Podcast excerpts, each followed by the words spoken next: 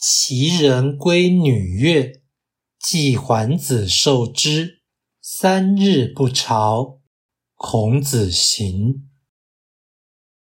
齐国人送来一些歌女，季桓子接受了，从此三天都不上朝。孔子因而离去。道义阐释。